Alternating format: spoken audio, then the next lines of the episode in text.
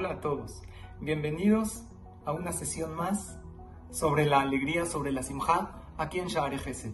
Quiero compartir contigo tres consejos para que vivas más contento y más feliz. Número uno, cuida tu diálogo interno. Cuidado con lo que te dices a ti mismo. Cuidado con la historia que te cuentas.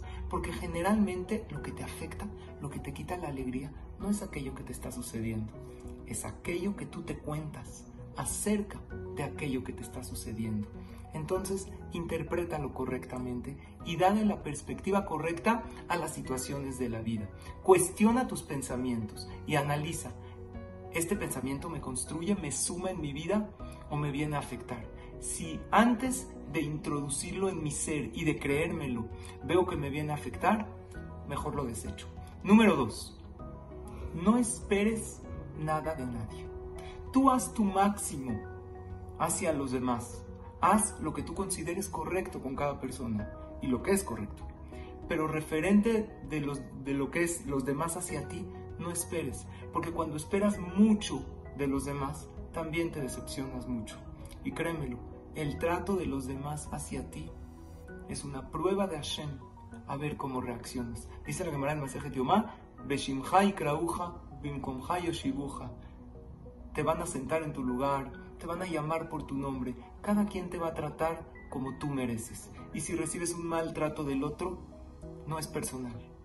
Puede ser que aquella persona pasó un mal día o Hashem te está probando porque es lo que tú necesitas para crecer. No esperes nada de nadie, así te decepcionas mucho menos. Deja de exigirle al mundo, mejor exígete a ti mismo. Y cada logro que hagas, pues festéjatelo.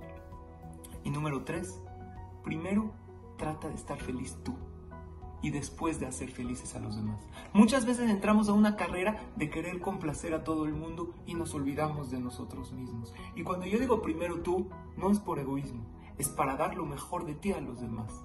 Por eso decimos en la verajá, Sameach te samach. Primero tú tienes que estar Sameach. Hazle la vida más bonita cada día a los individuos pero empieza por ti. Porque cuando tú estás contento, cuando tú estás contenta, puedes irradiar de toda esa alegría a los demás. Por lo tanto, estudiamos tres consejos. Cuida tu diálogo interno, deja de exigir a los demás y primero tú, no por egoísmo, sino para sacar lo mejor de ti hacia afuera, para irradiar esa alegría hacia los demás. Muchas gracias.